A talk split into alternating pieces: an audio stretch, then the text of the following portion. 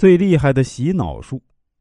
一个企业就像一个王国一样，老板就是这个企业的君王，高管就是大臣，员工就是百姓。所以啊，老板的育人术也可以叫帝王术。首先，我们要明确一个概念：皇帝和百姓所学的东西呢是完全相反的。同理啊，老板和员工学的东西呢也应该是相反的。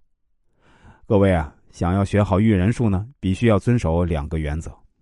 第一，要否定你过去认为对的思想；第二呢，开始接受你过去认为是错的思想。过去你学习的都是有关真善美之类的思想，那就是员工思想；而今天啊，你开始学习老板的谋略和手段。想成就大业，必须是爱员工和顾客的，必须是胸怀天下的。但仅此还不够，因为很多在手段上真善美的老板被员工玩得团团转。我们才需要一些厉害的手段来控制团队，目的是实现我们和员工共同的梦想。所以，一个优秀的老板必须具备菩萨心肠加雷霆手段。那给员工洗脑的第一个核心啊，就是改变员工的价值观。这个步骤是最难的，需要我们时刻的宣传和不断的灌输。因为一个人的人生观、价值观很早就形成了，改变一个人的价值观。就等于把一个人的大脑给改变成我们想要的物种。那如何改变员工的价值观呢？我们都听过“半部《论语》治天下”这句话呢，是北宋宰相赵普说的。就是因为他的这句话，我发现中国有很多的老板在《论语》里面去找如何驾驭员工的方法。我们到全国各地去培训，看到很多老板抱着《论语》拼命的读，他们以为啊，只要把《论语》搞透就可以治理员工，把我嘴巴都笑歪了。半部《论语》治天下，这句话说的也没错。不过呢，这个书啊，并不是让你读了去管理员工的。《论语》这本书呢，是孔子写出来帮助皇帝给老百姓洗脑用的，从三纲五常、仁义礼智信来束缚他们的思维，让他放弃独立思考的能力，放弃反抗，进行绵羊式教育，自然就好管理了。所以啊，《论语》是拿来给员工读的。您老人家天天报《论语》来给自己洗脑。最后把自己洗成了个废物，你说你公司不倒都对不起你那么努力研究的《论语》。如果想要员工积极正能量，那就叫他天天读羊皮卷。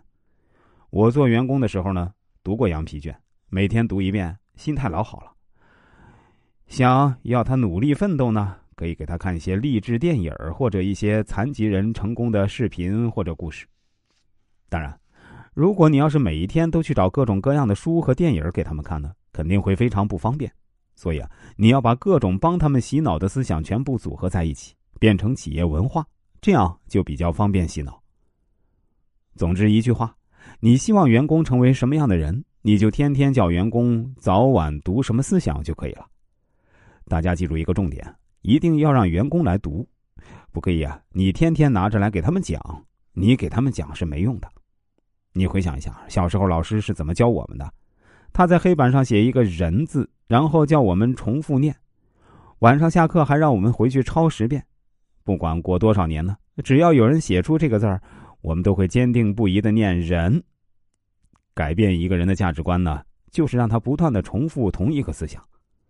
温馨提示啊，如果你公司的商业模式是没有利润的，而你又舍不得分钱给员工，你的洗脑术是永远不可能成功的。所以啊，你不要想着坑员工。如果你给员工洗脑的目的是坑员工，那你的企业必死无疑。给员工洗脑是让团队更有战斗力，让企业更好的实现老板和员工共同的财富梦想。那第二个洗脑的关键啊是改变环境。我们大家应该都听过一句话，叫做“筑巢才能引凤凰”。一个人的基本需求无非就两个，一个是精神上的快乐。一个是身体上的舒适。我们培训过很多老板啊，发现做得好的企业呢，他们都有一个共同的特点：这些老板除了会努力让员工收入高过同行以外呢，他们还会在员工的生活福利上大做文章，给员工吃好的、住好的，甚至日常用品都帮员工全部买好。大家应该很熟悉海底捞，海底捞的老板张勇对于员工的福利，那真是做到了中国企业的极致。这些海底捞的员工，甚至比你这个做老板的都吃得好、住得好。很多人都以为是张勇对员工好，真相不是这样。他让员工在生活福利上享受最好的待遇，目的是让员工的身体习惯这种舒适的环境。一旦员工离开这样的环境，就受不了了。所以你能理解为什么海底捞的员工没有人可以挖走？我们都知道，一个人从穷到富是比较容易适应的，但是一个人从富到穷就不适应了。有这么一句话，说的是：如果你想废掉一个人，那就请你让他一直待在舒适区，只要待的时间足够长啊，他基本就离不开这个舒适区了。